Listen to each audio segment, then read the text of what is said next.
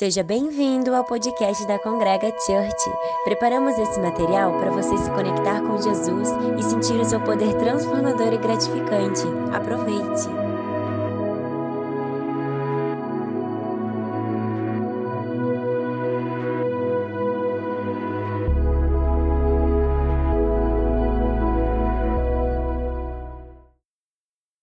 Favorável? E aquele 1%?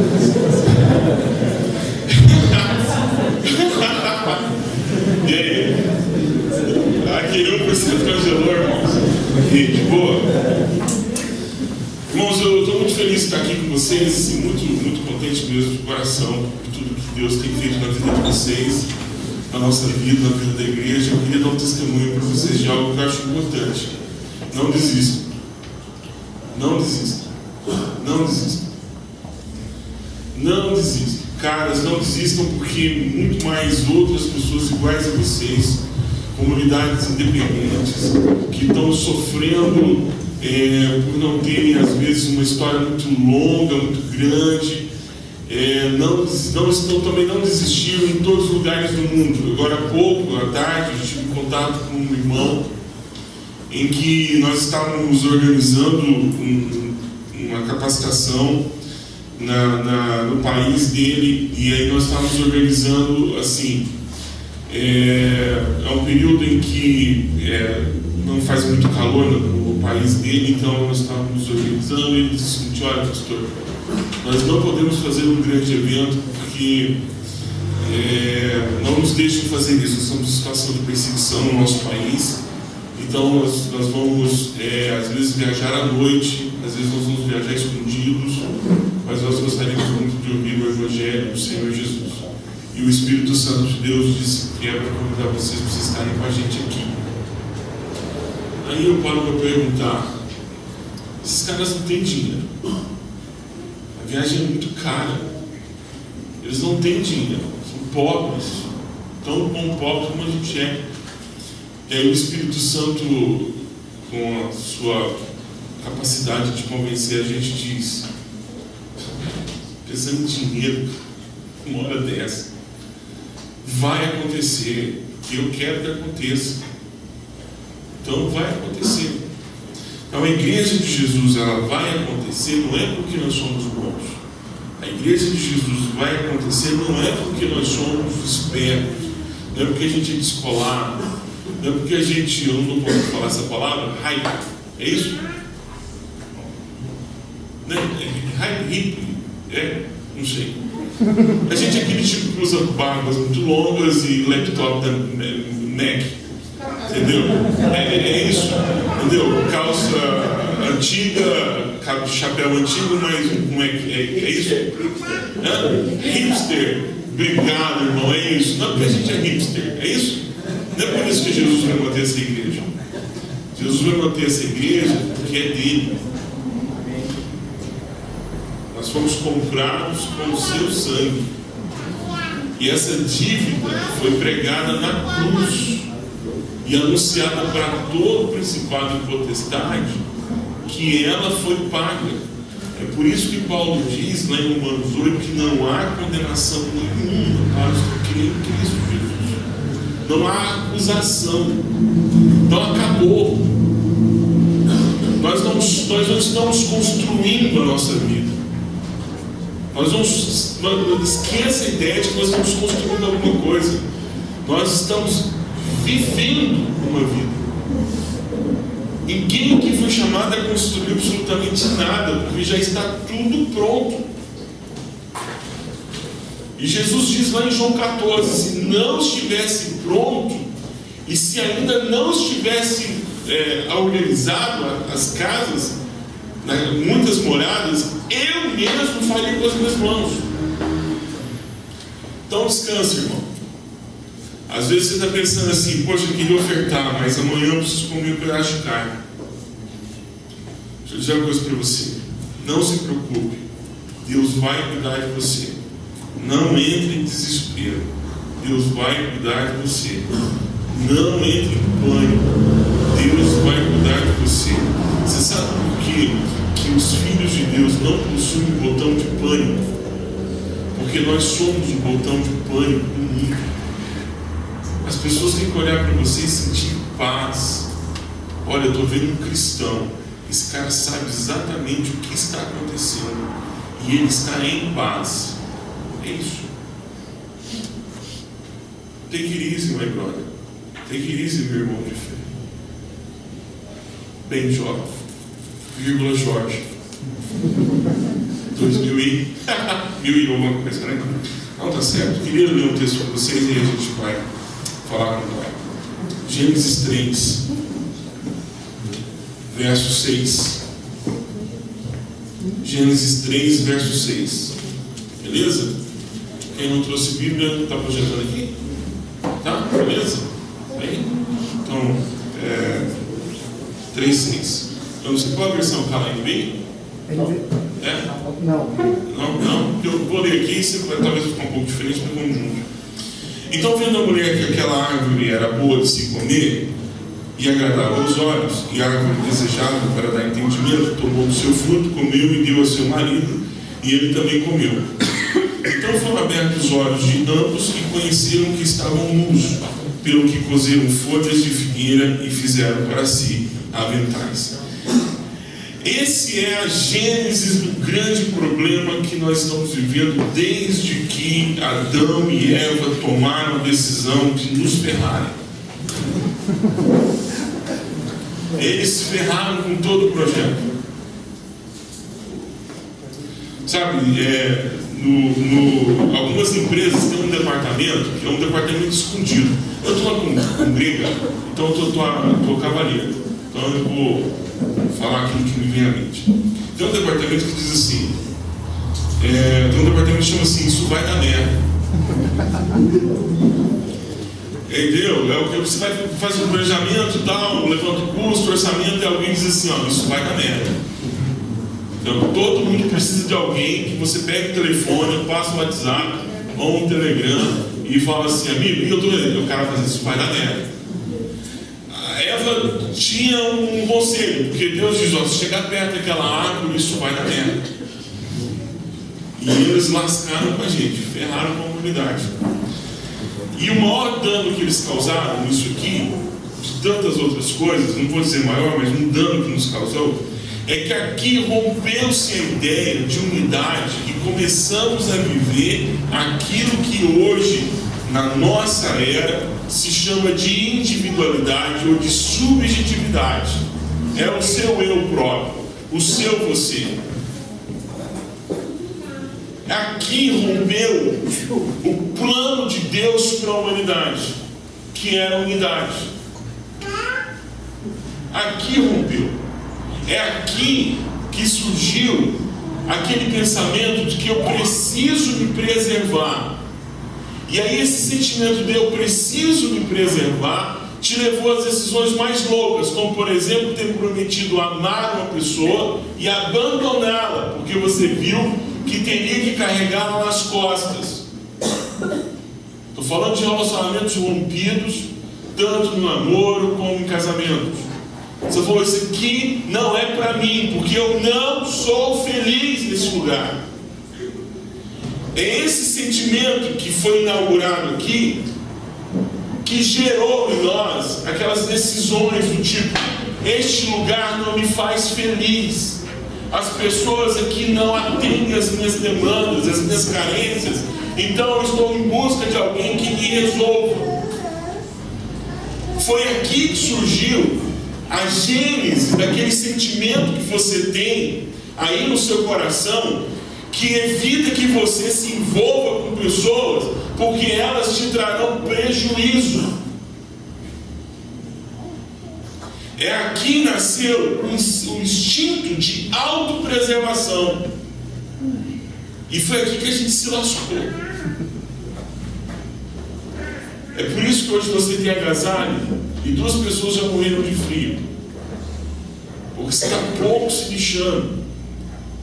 Desde que o seu pescoço seja aquecido, as suas mãos estejam quentes e você tenha um chá quente para aquecer o seu estômago, pouco importa. E isso, estou falando em nível macro, mas quando você leva isso para dentro da sua casa, talvez você esteja preservando a sua vida de outros que dormem dentro do seu próprio teto. Você está dividindo o quarto com alguém, e é provável que você esteja dividindo a própria cama com alguém, e você deita pensando: eu tenho que me virar. Essa relação não funciona porque só eu me dou essa relação. Foi aqui, nesse maldito dia, que nós nos lascamos. Foi aqui. Quando rompeu a unidade. E aí nós fomos atrás de resolver os nossos próprios problemas. aqui surgiu a ideia de que eu tenho que dar certo. Eu tenho que dar certo. E aqui nasceram todas as neuras, todos os problemas e todas as nossas dependências. Aqui surgiu o dia em que alguém disse: haveremos de ter o Prozac. Porque vamos ter que encapsular a alegria. Nós vamos ter que encapsular o sossego. Nós vamos ter que encapsular um sossega-leão na nossa ansiedade. Aqui surgiu a indústria química que altera as nossas sinapses, por isso nós temos sono, por isso nós temos tranquilidade e por isso nós temos alegria. Fabricada com efeito de oito horas. Mas foi aqui. Aqui nós nos lascamos. Foi aqui que a gente se perdeu. Quando a gente descobriu que a gente estava pelado na frente de outra pessoa. Porque só quando a gente olhou para o nosso próprio pinto ou para a nossa própria vagina é que a gente descobriu que a gente era uma pessoa e o outro era outra pessoa. Porque até então isso não era problema. E aqui surgiu os molestadores e as molestadoras. Aqui surgiu o avarento, aqui surgiu o suvina, aqui surgiu todos os nossos problemas. Aqui, essa desgraça toda aconteceu aqui.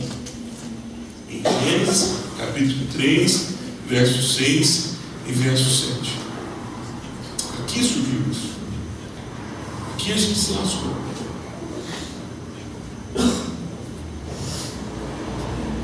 E o engraçado é que essa história está aqui contada há mais de 4 mil anos. E, no entanto, a gente ainda não se deu conta que essa história já foi resolvida. A nossa história já foi resolvida. Colossenses 3, 1. É tipo estudo indutivo. 3, 3. Então você vai agora para Colossenses 3, versículo 1 nós fomos mortos e ressuscitados com Cristo, de tal forma que agora nós estamos guardados nele. Isso significa, meu irmão, que a merda foi resolvida. Glória a Deus. Amém. Amém. Toma posse disso, Marão. Ei, vaso, se enche de azeite. Glória a Deus.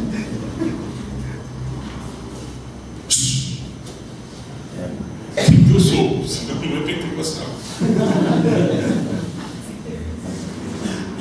Lá em Colossenses capítulo 3, verso 1, surgiu então aquilo que Deus concedeu pela graça para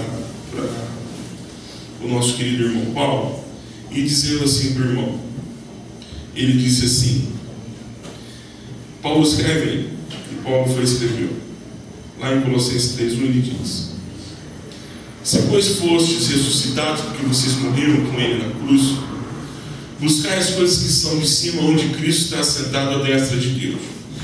E aí ele vai dizendo, no verso 3: Porque vocês morreram e a vossa vida está escondida com Cristo em Deus. E quando Cristo, que é a nossa vida, se manifestar, então também nós seremos manifestados com Ele em glória. Ou seja, aquilo que Ele ainda vai ser, aquilo que Ele vai ser revelado, nós também seremos revelados. Aí Ele diz: aquela lambança que foi feita lá em Gênesis não tem mais efeito sobre nós. Amém? Amém. É por isso que ele diz: faça morrer, lance fora as vossas inclinações carnais, que é a prostituição, a impureza, a paixão, a vil concupiscência, ou paixões desenfreadas, a avareza, que é a idolatria. E ele vai fazendo mais outras listas. E ele vai fazendo outras listas. Ele está dizendo: é possível não sermos mais atingidos por aquilo que atingiu Adão e por aquilo que atingiu Eva. Porque o novo Adão, o Cristo, ele veio e rompeu. Porque ele foi concedido também a oportunidade de tomar da árvore e ele decidiu não fazer isso. E por ele não ter feito isso, ele abriu um novo caminho quando ele derramou o seu sangue por você. Lá, aquela lambança de Gênesis foi resolvida. Mas eu ainda sinto os efeitos disso, cara. Você está falando que Jesus resolveu, mas eu ainda sou dependente do Rivotril, eu sou ainda é, filho da Rita, né? São os filhos da Rita, não sei se vocês conhecem. Conhecem os filhos da Rita? Quem é professor aqui da escola pública sabe quem são os filhos da Rita. São os, os meninos que vivem de Ritalina. Os filhos da Rita. Os meus filhos, eu mesmo sou dependente de Ritalina, pregador. E aí, e o que eu estou dizendo para você é que esse rescaldo ainda está em nós, mas não por muito tempo. Glória a Deus. Estou falando para você parar de tomar remédio de caixa preta, não, irmão. Vai surtar não, pelo amor do pregador, pai, mandou largar tudo hoje. Estou queimando aqui uma fogueira santa. E está tudo lançado fora em nome de Jesus. Não, continue tomando seu remédio.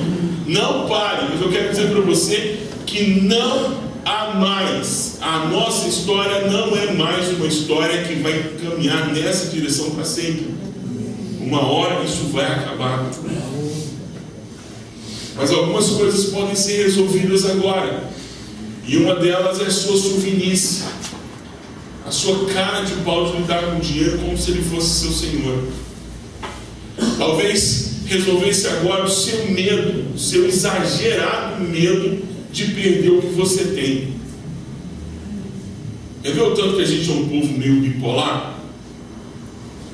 Deus é dono de todas as coisas, igreja? Sim ou não, igreja? Sim. Deus possui todos os bens da terra? Sim. Sim ou não? Vocês estão com medo da pegadinha? É uma pegadinha? É, ok. Roubaram o som do Mike hoje, do Mike e do Felipe. Roubaram o som de quem? De Deus. O cara está lascado. Você não tem nada. Ninguém possui absolutamente nada. Quem possui é o Senhor. Os corretores de seguro estão entrando em nervo agora. Como é que eu vou arranjar um seguro para Deus? Como é que a gente calcula esse perfil? Deus é dono de todas as coisas e nós sabemos disso, mas nós não vivemos como soubéssemos disso. Todos nós temos uma casa, Deus tem um lugar para nós, mas nós vivemos como aqueles que não procuram encontrar um lugar para se ajeitar. Nós somos um povo que temos muitos irmãos espalhados por toda parte do planeta. No entanto, andamos como se fôssemos solitários. Se você, falando de remédio, cardenal, surtar, é, você vai pegar uma semente de abacate. E você pergunta para a semente de abacate, ela não vai te responder nada. Se ela te responder alguma coisa, é, é, pelo amor de Deus, procure um médico. Mas ela vai te responder assim: você vai perguntar, abacate, semente de abacate, semente de abacate, o que você é? Ela não vai te responder, sou uma semente de abacate. Ela vai dizer, eu sou um abacateiro. E dentro de mim existem muitos abacates. Eu só estou numa condição temporária de semente. Mas se eu for lançado ao solo, eu vou virar um abacateiro. Muito provavelmente vou quebrar os telhados da sua casa.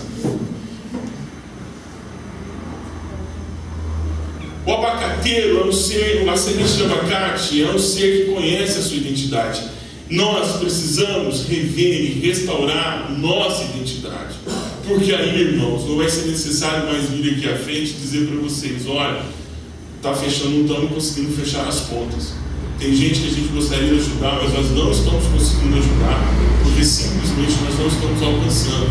Tem gente que está repartindo mais do que o necessário, porque tem gente que ainda não entendeu. Se nós tivéssemos a nossa identidade restaurada, e aliás temos a nossa identidade restaurada, mas nós não tomamos posse disso, nós não acreditamos nisso, nós não ofenderíamos tanto os irmãos, nós não teríamos medo de abrir o coração e não teríamos o receio de sermos traídos pelos próprios companheiros aqui da congregação. Porque a gente sabe que a nossa relação seria uma relação restaurada. Nós não teríamos medo de manter o casamento, mesmo que nesse exato momento a única coisa que você quer é jogar essa pessoa para fora da sua vida. Mas você, se tomasse posse da identidade restaurada, você entenderia que a sua vida não é para você, é para o outro. E que nesse exato momento o outro precisa mais de você do que você está precisando de você mesmo.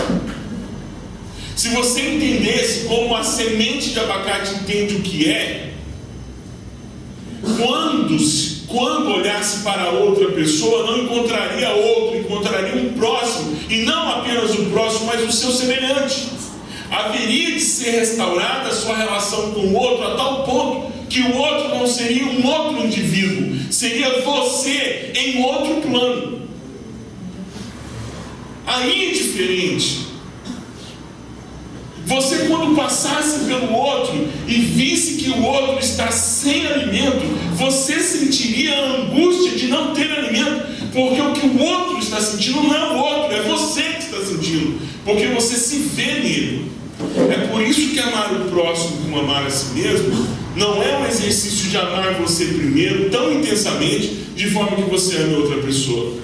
É isso que nos ensinaram a vida toda e foi isso que eu aprendi. Até que um dia que o Espírito Santo alertou e disse: Não, você está entendendo errado. Quer dizer para você o seguinte: amar o próximo como a ti mesmo não é amar primeiro você, é entender que você tem que amar o outro porque você está amando você que é o outro, porque você é o semelhante dele. Ele é o seu semelhante, então você tem que amar o cara, porque é você que está lá. É o seu reflexo, é você lá. É por isso que a gente se empenha por amar as pessoas. Porque nós temos que amar de tal forma como nós nos amamos. Por quê? Porque o outro, a pessoa, esse outro ser sou eu do outro lado. É o lado inverso do espelho. É o cara que está na minha frente, sou eu. Então, quando eu, eu, eu vejo que as minhas possibilidades são melhores do que a possibilidade de outra pessoa, e quando eu tenho muito mais recurso do que a outra pessoa tem, eu não posso sentir paz agora há pouco, cerca de dois dias, um dia ou dois dias, um, um drone lançou um míssil num hospital pediátrico lá no Afeganistão. Você continua mastigando seu hambúrguer como se aquilo não tivesse acontecido. Nós estamos tão, nós estamos tão endurecidos, a nossa sensibilidade, nós nos tornamos tão, tão individuais, tão indivíduos, que uma coisa que é muito interessante é a propaganda de carro.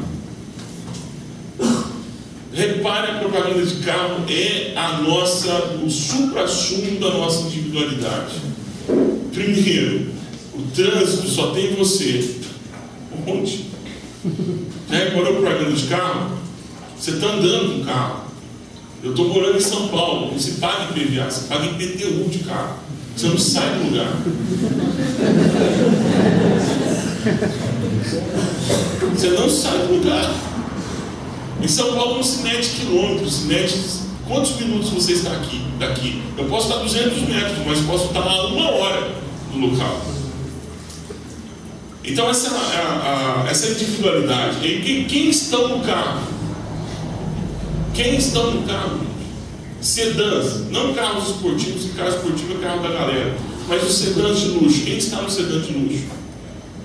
O cara sozinho. Tinha uma propaganda da Fiat que é muito interessante. O cara ia sumindo. O cara ia sumindo, ele ia desaparecendo. Não sei se. Obrigado, irmão.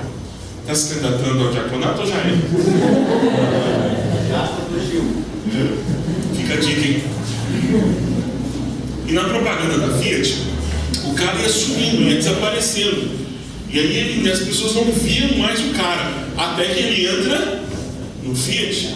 Eu não lembro qual era a marca. Aí o cara volta a ser alguém. A foto dele volta para a parede. As pessoas começam a se lembrar dele. Ele só é alguém porque ele possui um carro. Essa é a nossa marca da nossa individualidade. Sabe esse curso que você está fazendo na faculdade, que é o inferno da sua vida? Mas você está fazendo porque o mercado, que é o nosso Deus, o nosso Deus Mamon, ele diz assim: aquela profissão de educação artística que você queria fazer não vai dar dinheiro, meu filho. Você vai precisar fazer direito. E está lá um artista sendo sufocado pelo direito. Estou falando alguma coisa estranha aqui? Não foi nem carne nem sangue que me revelou, não, irmão. Essa é a experiência que eu tenho visto e vivido. O cara tira 980 no Enem. Qual curso você sugere para ele? Qual, irmão? Por que ele não pode ser pedagogo? Por que ele não pode ser educador artístico? Pô, nós usamos caras que tiram 980 no Enem fazendo pedagogia. Ou você vai enfiar só na pedagogia que alcançou 440, 530, 520 pontos. Não, vou fazer pedagogia porque é menos concorrido. Pelo amor de Deus, irmãos. Pelo amor de Deus. Pelo amor de Deus, não é isso. Não é isso. Essa individualidade que foi a grande cagada de Eva e de Adão lá atrás, ela gerou esse tipo de sentimento que esvazia de nós a nossa vocação. Que empurra a nossa vida para a individualidade, para as escolhas ruins. Mas aquilo foi corrigido na cruz. Você pode romper com isso hoje. Aqui, neste dia, neste local. Você pode dar uma guinada na sua vida e tomar a direção da sua vida, entregá-la a Jesus e dizer: Jesus, eu não quero mais viver uma vida segundo o padrão das coisas que estão estabelecidas, mas eu quero viver segundo o padrão daquilo que o Senhor escolheu que eu vivesse. As minhas escolhas foram pautadas até agora pelo Deus Mamon, porque o Deus Mamon ele diz: agora o que está dando dinheiro é o que? TI. O que está dando dinheiro hoje? Ah, o dinheiro hoje está dando cocaína, como sempre foi. Não, não isso. Estou falando de coisas legais e ilegais. Não imoralmente legais. Não vai falar baixo, vocês estão aqui pertinho do juiz Moro. Qualquer coisa que vocês falarem, vocês são os primeiros a cair no chilindró. Então, assim, olha, na boa. Converte seu coração de fato a Jesus. Ele nunca mais vai precisar vir aqui na frente porque as coisas estão apertadas, porque você vai entender. Nunca mais você vai viver a neura de ter que procurar razões para poder resolver seus problemas, porque você entendeu que seu problema foi resolvido em Cristo Jesus e que você tem que se preocupar com as coisas que concernem reino. Você vai entender que a sua identidade foi restaurada, que você não é aquilo que as pessoas dizem que você é, mas você é aquilo que a Bíblia diz que você é, que o Espírito Santo confirma e testifica na sua vida. E que você não é escravo do dinheiro, que você não é escravo desse, dessa coisa chamada pecado, que você não é escravo dessa individualidade que te empurra para a separação, para, te empurra para fora do casamento, te empurra para outras, outros tipos de buscas de satisfação. Você vai entender que você não tem que se satisfazer a si mesmo. Você vai entender que você precisa entender, você vai entender que precisa satisfazer o outro semelhante, porque isso é o que você foi chamado para fazer e foi chamado para viver. Amém? E para concluir o último verso, verso 14 diz assim: Sobre tudo isso, revestivos do amor, que é o vínculo da perfeição. O amor, irmãos. O João foi, foi cirúrgico.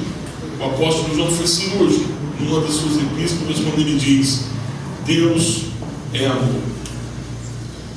Deus é o nome que nós damos para a Trindade, relação entre o Pai, o Filho e o Espírito Santo. Nós chamamos isso de Deus. E a relação deles se dá o nome de amor. E foi o amor que fez com que Cristo dissesse: Eu vou. E não vou apenas, eu vou me esvaziar de todo o meu poder. E vou ser servo, e vou ser servo dos homens. E vou morrer por eles. E ao morrer por eles todos, todos os homens, todas as mulheres, eu vou dizer para eles que é possível viver uma vida plena do Espírito Santo. É possível ser cheio do Espírito Santo. É possível se largar tudo isso e viver para Deus.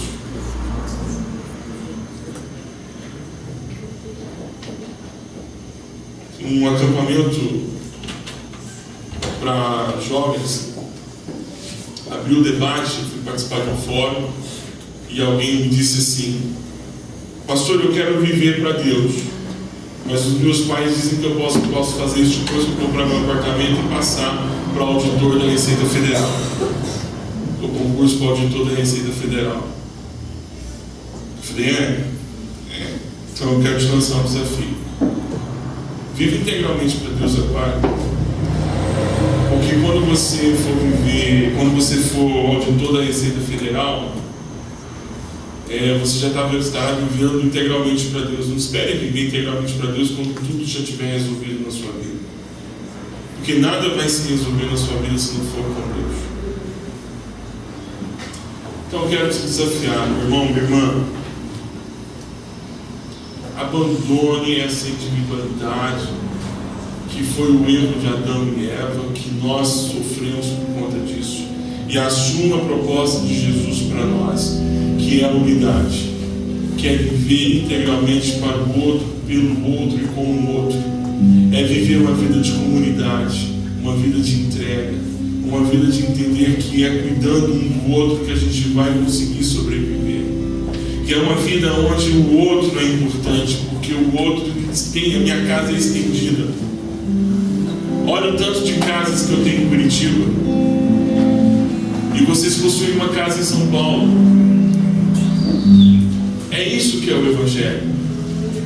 É eu saber que eu posso chegar aqui na cidade de vocês saber que eu posso dar dois, três telefonemas e não vou passar fome porque vocês vão cuidar de mim. É saber que você pode chegar aqui em São Paulo, dar um telefonema e você vai ter pessoas que vão cuidar de você. Isso é irmandade, isso é fraternidade, isso é rede, isso é comunidade, isso é viver segundo a Trindade. Isso é viver segundo aquilo que nós fomos projetados para ser uma comunidade que se relaciona, que vive integralmente isso. Meus irmãos, em nome do Senhor Jesus, não esperem nunca mais na vida de vocês, qualquer que seja o apelo para que vocês sejam exatamente como vocês já deveriam ser. Em nome de Jesus. Quero orar com você. Posso? Deus vai falar com você. Eu gostaria muito que você ouvisse essa noite.